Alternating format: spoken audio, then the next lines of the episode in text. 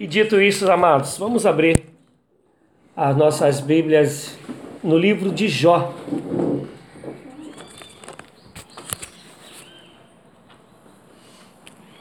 Vamos estar lendo a história de Jó, que é uma das histórias mais conhecidas no meio cristão. Livro de Jó, capítulo 1. Eu ia ler do 13 ao 22, mas a gente vai ler todo, do verso 1 até o verso 22 né, que é todo o capítulo primeiro de Jó, a gente vai estar o lendo. Eu quero nessa nessa tarde, tarde e noite, né, estar falando sobre as tempestades. E é um momento que a gente pode dizer, né, que está vivendo, é um momento que principalmente é o linguajar nosso, estamos passando no vento, estou passando numa prova, estou passando numa tempestade. Né? Hoje é uma que eu quase não escuto mais, é estou passando no funil, né? E são os linguajar que, que nós adotamos e creio que alguns já disseram quando essa tempestade passar, quando esse vento passar. Mas vamos lá, amados. Jó, capítulo 1, a, a, vamos começar né, no versículo 1 e vamos ler todo o capítulo, na verdade, né? Na terra de Uz vivia um homem chamado Jó. Era homem íntegro e justo temia a Deus e evitava fazer o mal. Tinha ele sete filhos e três filhas, e possuía sete mil ovelhas, três mil camelos, quinhentas juntas de boi e quinhentos jumentos, e tinha muita gente a seu serviço. Era o homem mais rico do Oriente. Seus filhos costumavam dar banquetes em casa, um de cada vez, e convidavam suas três irmãs para comer e beberem com eles. Terminado um período de banquete, já mandava chamá-los e fazia com que se purificassem. De madrugada, ele oferecia um holocausto em favor de cada um deles, pois pensava: talvez os meus filhos tenham lá no íntimo pecado e amaldiçoado a Deus. Era um homem que oferecia sacrifício a Deus, quer dizer, pedia perdão a Deus por pecados que talvez seus filhos pudessem ter cometido. Era, essa era a prática constante de Jó. Certo dia, os anjos vieram apresentar-se ao Senhor e Satanás também veio com eles. O Senhor disse a Satanás: De onde você veio? Satanás respondeu ao Senhor: De perambular pela terra e andar por ela. Disse então o Senhor a Satanás: Reparou em meu servo Jó? Não há ninguém na terra como ele, irrepreensível, íntegro homem que teme a Deus e evita o mal. Será que Jó não tem razões para temer a Deus? Respondeu Satanás. Acaso não puseste uma cerca em volta dele, da família dele, de tudo que ele possui? Tu mesmo tens abençoado tudo que ele faz, de modo que os seus rebanhos estão espalhados por toda a terra. Mas estende tua mão e fere tudo o que ele tem, e com certeza ele te amaldiçoará na tua face. Satanás falou isso para Deus. O Senhor disse a Satanás: Pois bem, tudo o que ele possui está nas suas mãos, apenas não toque nele. Então Satanás saiu da presença do Senhor. Certo dia, quando os filhos e as filhas de Jó estavam num banquete, comendo e bebendo vinho na casa do irmão mais velho, um mensageiro veio dizer a Jó: os bois estavam arando e os jumentos estavam pastando por perto, quando os sabeus os atacaram e os levaram embora. Mataram a espada os empregados, e eu fui o único que escapou para lhe contar. Enquanto ele ainda estava falando, chegou outro mensageiro e disse: Fogo de Deus caiu do céu e queimou totalmente as ovelhas e os empregados, e eu fui o único que escapou para contar a você. Enquanto ele ainda estava falando, chegou outro mensageiro e disse: Vieram caldeus em três bandos, atacaram os camelos e os levaram embora. Mataram as espadas dos empregados, e eu fui o único que escapou para contar a você. Enquanto ele ainda estava falando, chegou ainda outro mensageiro e disse: Seus filhos e suas filhas estavam no banquete, comendo e bebendo vinho na casa do irmão mais velho, quando, de repente, um vento muito forte veio do deserto e atingiu os quatro cantos da terra, que, da, quatro cantos da casa, que desabou. Eles morreram e eu fui o único que escapou para contar a você. Ao ouvir isso, Jó levantou-se, rasgou o manto e, ras, e rapou a cabeça. Então prostrou-se com o rosto em terra, em adoração, e disse: Saí nu do ventre da minha mãe, e nu partirei. O Senhor deu, o Senhor levou. Louvado seja o nome do Senhor. Em tudo isto e tudo isso, Jó não pecou e não culpou a Deus de coisa alguma. Acho que só essa leitura já era suficiente, né? Um homem que perde tudo e ao perder tudo se prostra em adoração a Deus e diz, né, Deus me deu, Deus me tirou, não saí do ventre da minha mãe, não voltarei e fala que ele não culpou a Deus em nada. Uma das coisas mais interessantes que acontece comigo e contigo, né, com nós cristãos é que quando alguma coisa como agora que a gente está vivendo, né, da pandemia acontece, Primeira coisa que a gente faz é perguntar onde está Deus. Senhor, por que, que o Senhor não faz nada em relação a isso? Mas eu quero falar um pouco é sobre isso. Preste atenção comigo na vida de Jó. A Bíblia diz que Jó era um homem íntegro. O próprio Deus dá testemunho de que Jó era um homem íntegro, temente a Deus e que se desviava do mal. Jó tinha filhos, quer dizer, hoje, né, com algumas exceções, todo pai e mãe, né, todo casal, ele, perdão, todo casal, todo marido e mulher quer ser pai e mãe, quer ter filho. Tem as exceções, mas via de regra é assim. E essa época aqui principalmente, porque quem não tivesse filho, quem não, não deixasse herdeiro, era até tido como amaldiçoado e, passava vergonha em meio do povo, porque o filho era dizer: meu nome terá continuidade, o meu sangue terá continuidade. E Jó era um homem que tinha filhos e filhas. Quer dizer, era um homem bem sucedido naquilo que um pai deseja ser bem sucedido em que é relação a deixar filhos. E outro lado, ele também tinha muitas riquezas. Muitas, diz que ele era o homem mais rico do Oriente, Jó. Era o mais rico que tinha. E mais ainda, os filhos de Jó eram unidos faziam banquete cada vez na casa de um dos filhos e convidavam as irmãs. Gente, olha para a vida desse homem. Imagina, só que isso nunca envadeceu Jó, isso nunca ensoberbeceu Jó, Jó não se achou maioral, mais santo, mais consagrado, nem tampouco se achou mais poderoso a ponto de desistir de Deus, de virar as costas para Deus. Não. Jó andava com temor e tremor diante de Deus, reconhecendo que a vida dele, que tudo que ele tinha, que a sua própria família, era bênção do Senhor, vinha do Senhor, que o respirar dele vinha da parte de Deus. E Jó, quando ele acabava o banquete na casa de um filho, diz a palavra, ele ia, chamava os filhos, e ele oferecia sacrifícios, que olha só a mentalidade de um homem temente a Deus. Nessa época eram sacrifícios, né? Ele oferecia sacrifício para que, se porventura, caso fosse, os filhos dele tivessem lá no íntimo, não está falando nem de algo do lado de fora, que creio que pela criação que ele deu aos filhos dele, o externo ia ser muito difícil acontecer, então ele falava, mas vai que lá no íntimo, lá no oculto, onde só Deus conhece, meus filhos possam ter cometido algum pecado, dizia Jó. Então eu quero que Deus perdoe os pecados dos meus filhos, os possíveis pecados dos meus filhos. Você consegue entender um homem desse caminhando no nosso meio hoje? Tu consegue se ver um homem, uma mulher de Deus com esses princípios de Jó, que reconhece que a riqueza, a família vem de Deus, que é graça de Deus, por isso ele continua humildemente vivendo na presença e no temor a Deus, que tem preocupação em zelar pelos filhos, de pedir perdão pelos pecados dos filhos. Enfim, esse homem que um dia os anjos vão é, estar com Deus e Satanás vai no meio, a história que nós lemos, né?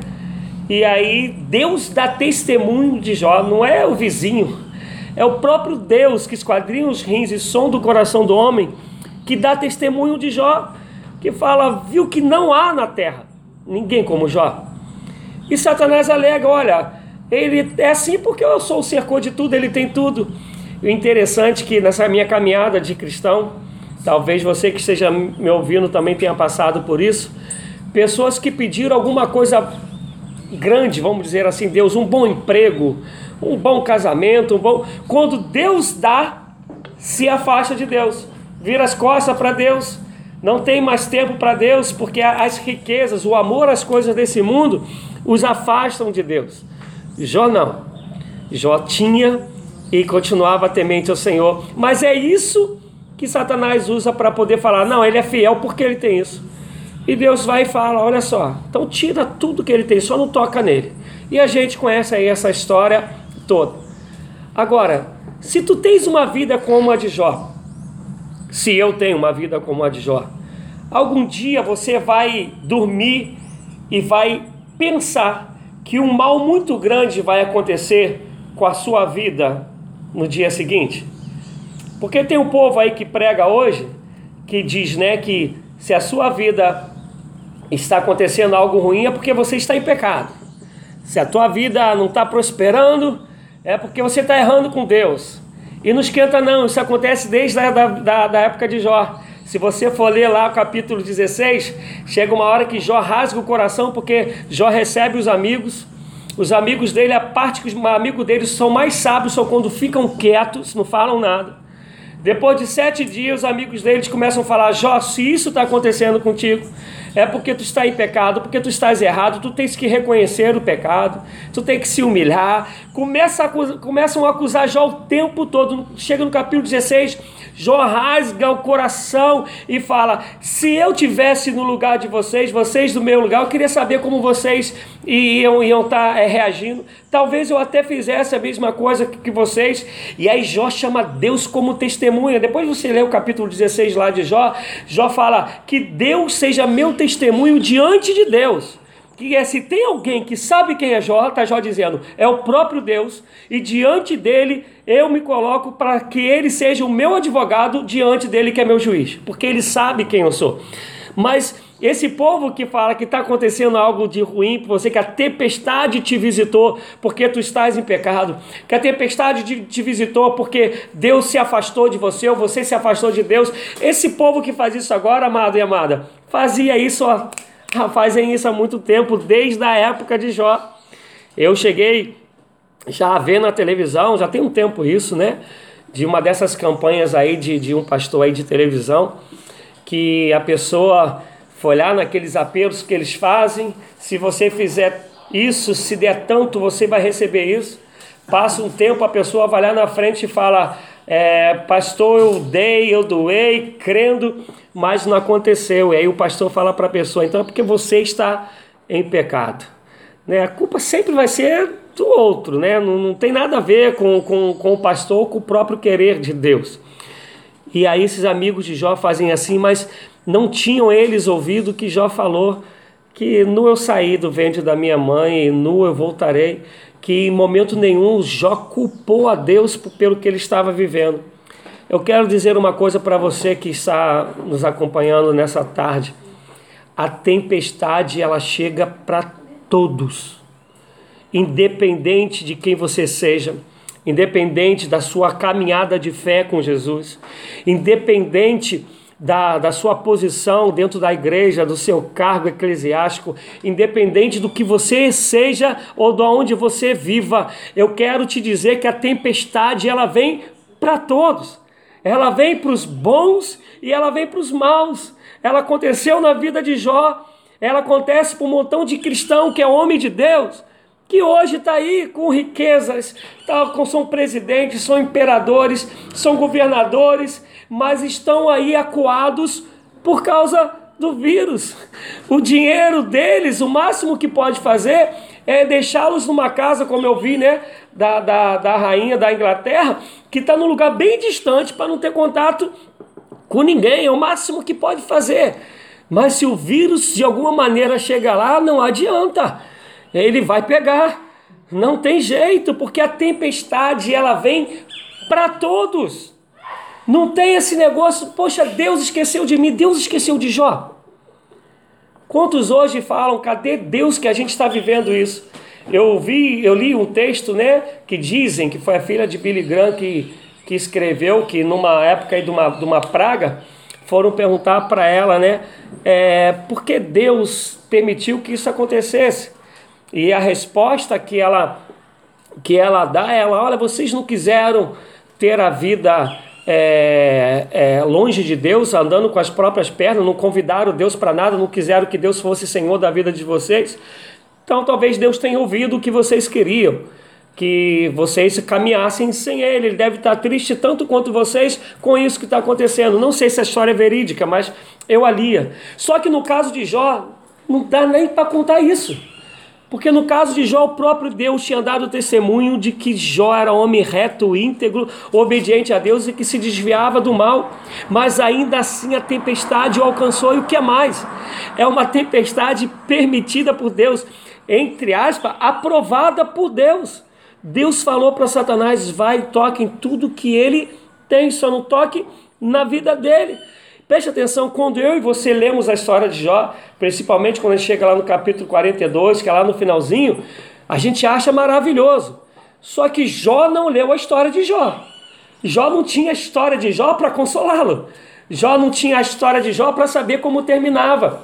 Jó viveu a história de Jó. Ele viveu. Ele, ele não, ele não a, a, a ouviu de ninguém, ele não leu em lugar nenhum. Jó viveu a história de Jó. Nós ainda temos esse acalento, ainda temos essa, essa graça de olhar para a história de Jó e dizer: a tempestade vem para todos e há um Deus todo-poderoso que tem o controle de tudo, inclusive na tempestade. Só que lá no final do capítulo 42 de Jó, no, no final de Jó, no capítulo 42, ele vai dizer assim: Eu te conhecia de ouvir falar, mas agora os meus olhos te veem. O que eu quero falar nessa noite é que a tempestade não vem para mostrar a grandeza de Deus, porque Deus é.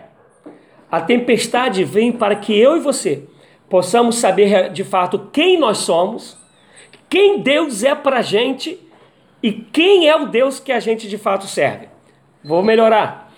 Quando as lutas vêm, as tempestades vêm, elas servem para fazer, como a gente cantou aqui, romper em fé. Cada vez que a minha fé é provada, tu me dás a chance de crescer um pouco mais.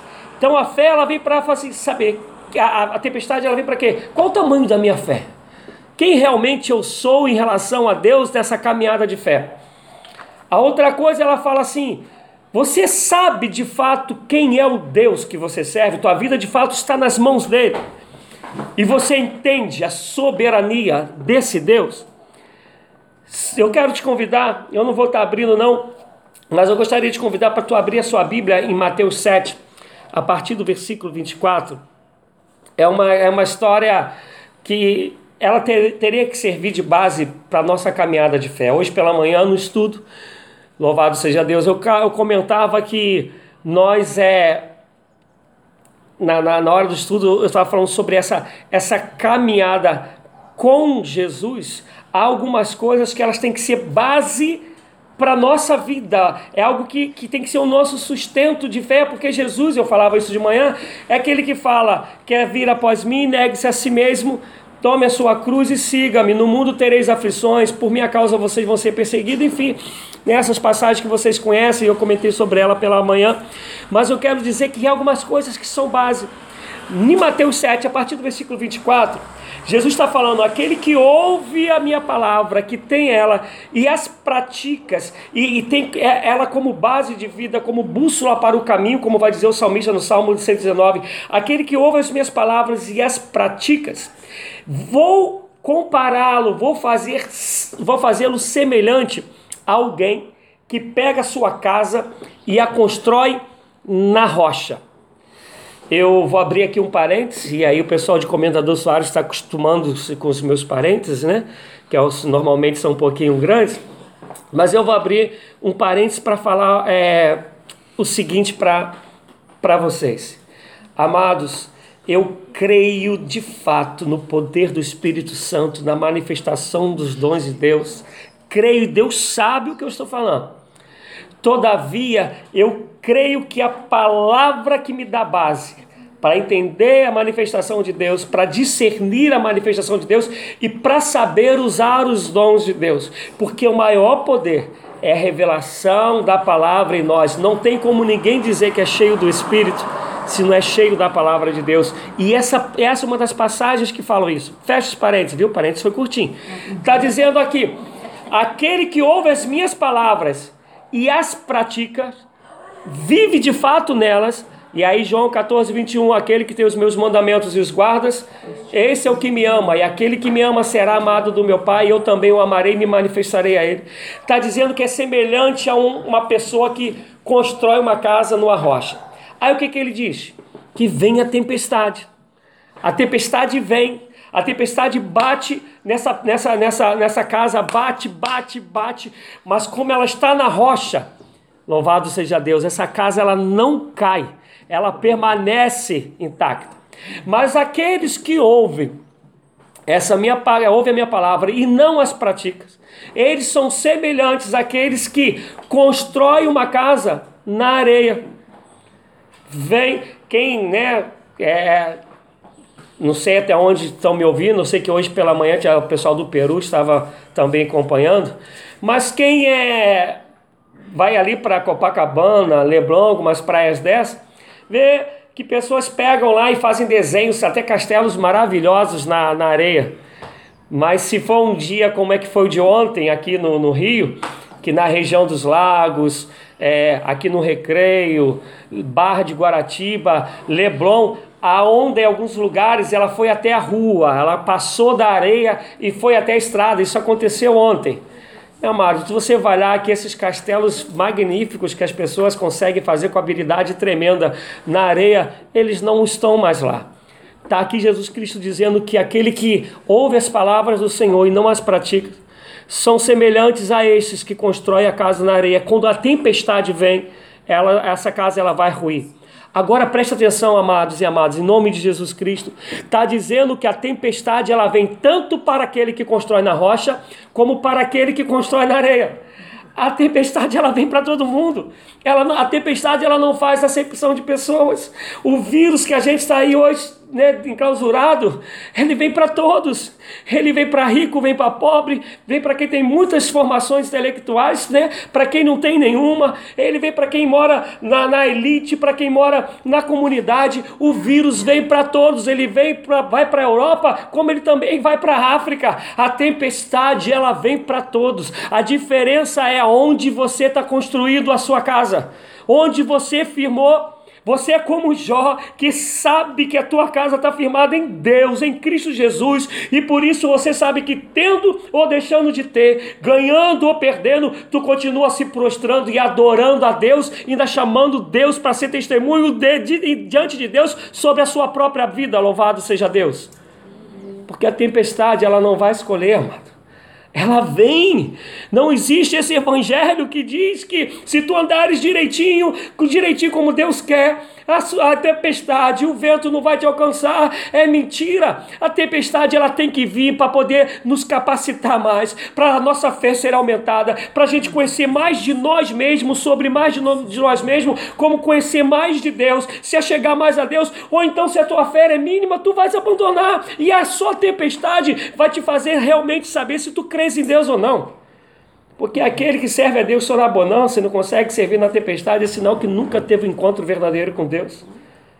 Tu presta atenção, eu fico preocupado com um montão de cristão que se foi formado aí nesses últimos anos, talvez 10 anos, das igrejas dos multishows, das igrejas das pregações coach, das igrejas das pregações de para fazer encher o ego de quem está sentado no banco ou ouvindo.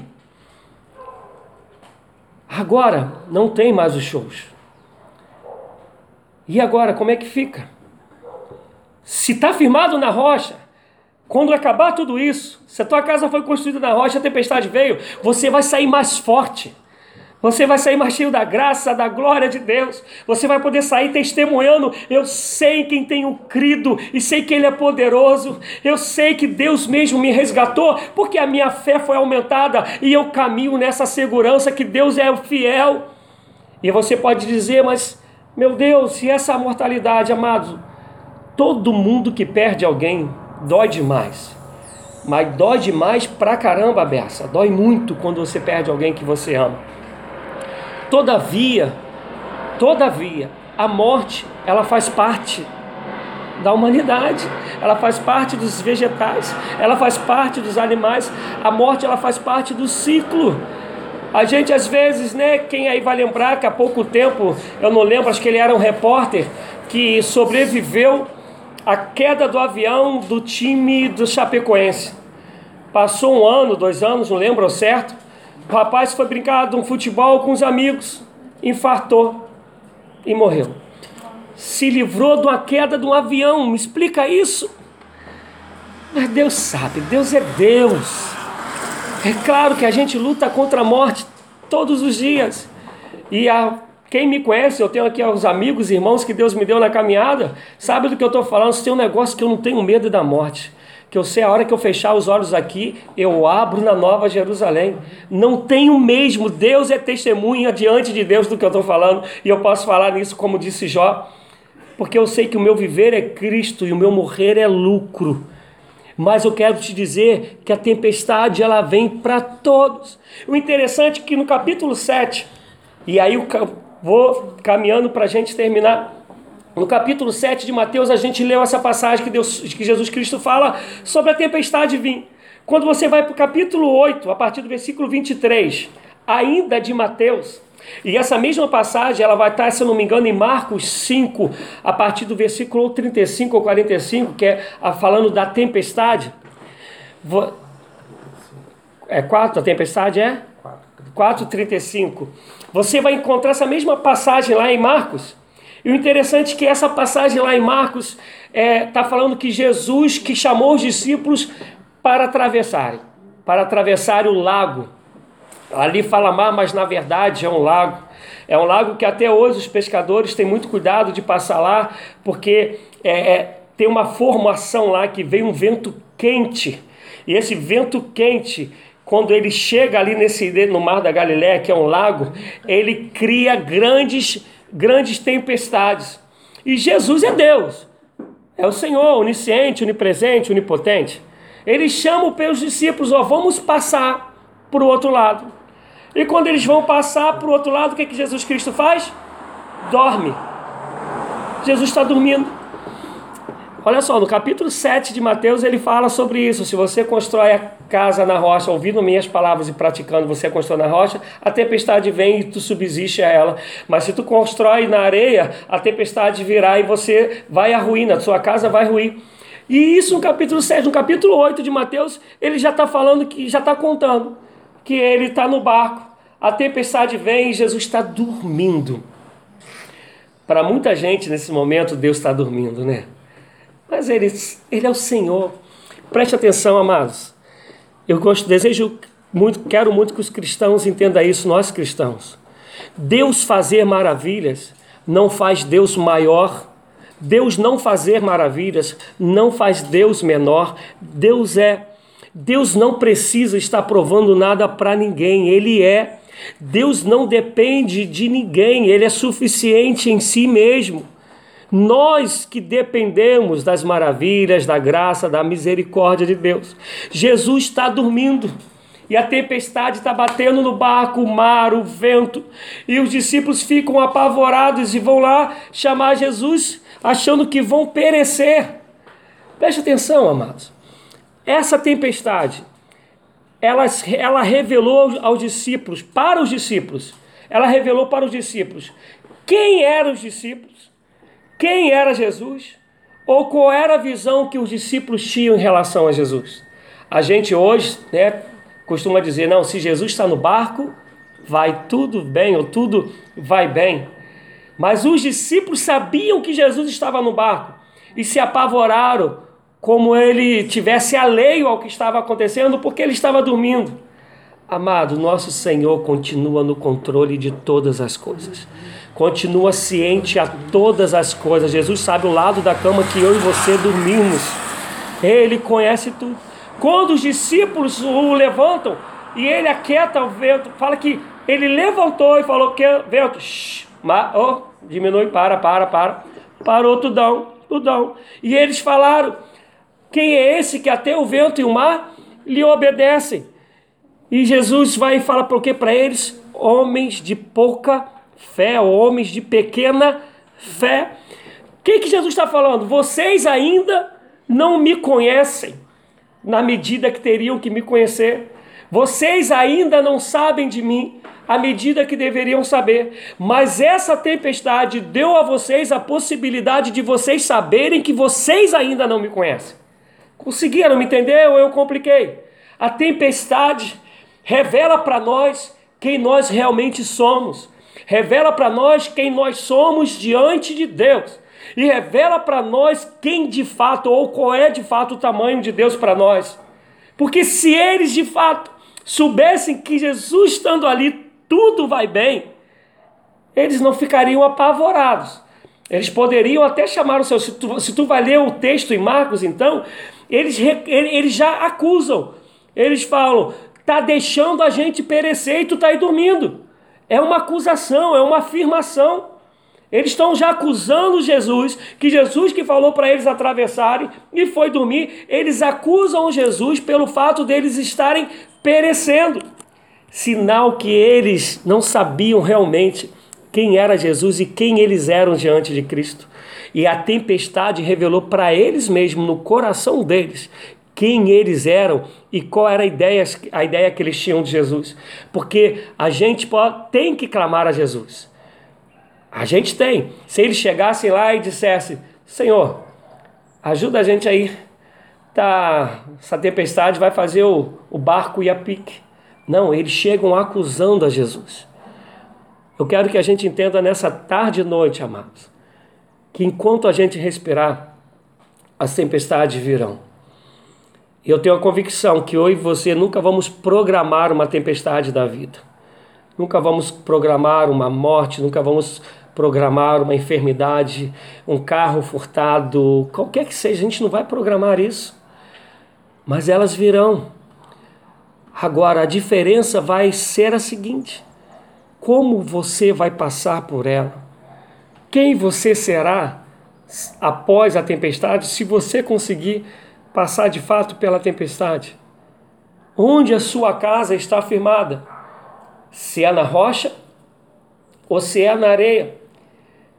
Para terminar, voltando a Jó, quando a gente fala de Jó lá no final, que Deus deu tudo em dobro do que Jó possuía, tem uma coisa que eu, eu não vejo os cristãos dizerem.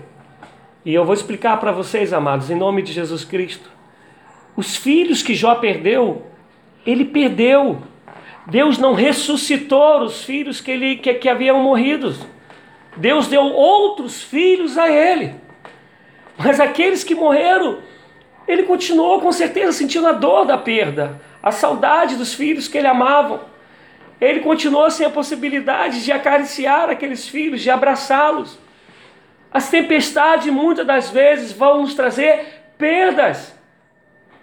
Mas a casa ela não vai ruir se você a construiu na rocha, que é Cristo Jesus.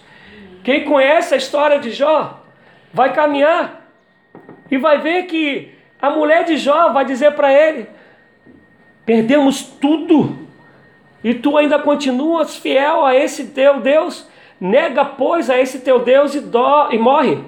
Jó olha para ela e diz: Como uma louca fala, assim fala tua mulher.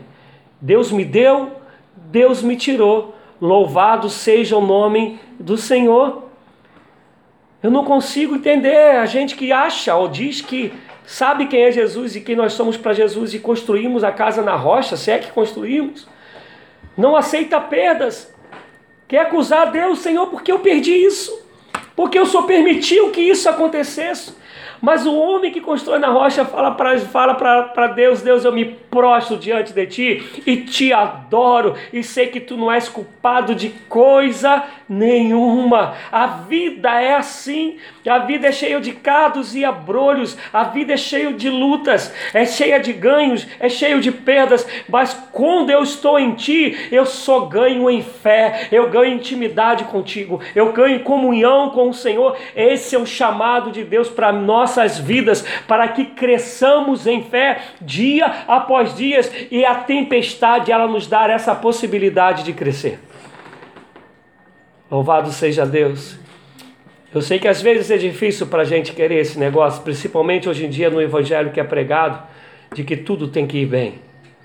Mas eu continuo a crer no Evangelho que diz que no mundo teremos aflições. Eu continuo a crer que Jesus falou que nós vamos ser perseguidos por causa do, nome dele. Eu continuo a crer no que João disse que esse mundo ele jaz no maligno. Eu continuo a crer que quando fomos perseguidos é para nós nos alegrarmos, porque estamos sendo perseguidos por causa do nome do Senhor e grande é nosso galardão no céu. Eu continuo a crer nisso. O que vier, Deus deu a Jó tudo em dobro, exceto que eu falei os filhos de volta. Se isso acontecer, louvado seja Deus. Mas a nossa Bíblia nos mostra que isso não aconteceu com João Batista, né? João Batista perdeu a cabeça e a história acaba ali um homem de quem Jesus falou: Não há nascido de mulher ninguém que se compare a ele, a João Batista. O próprio Senhor Jesus deu testemunho de João Batista. Mas a história dele termina da fidelidade dele a Deus, da acusação dele feita contra um homem que vivia em pecado, em adultério, e por causa disso ele perdeu a cabeça. Mas eu tenho certeza que eu vou encontrar João Batista naquele grande dia com cabeça, com o corpo todo inteiro e vou poder abraçá-lo e dizer louvado seja Deus pela sua vida. A tempestade pode, pode nos arrancar desse mundo, só não pode nos tirar da rocha que é Cristo Jesus.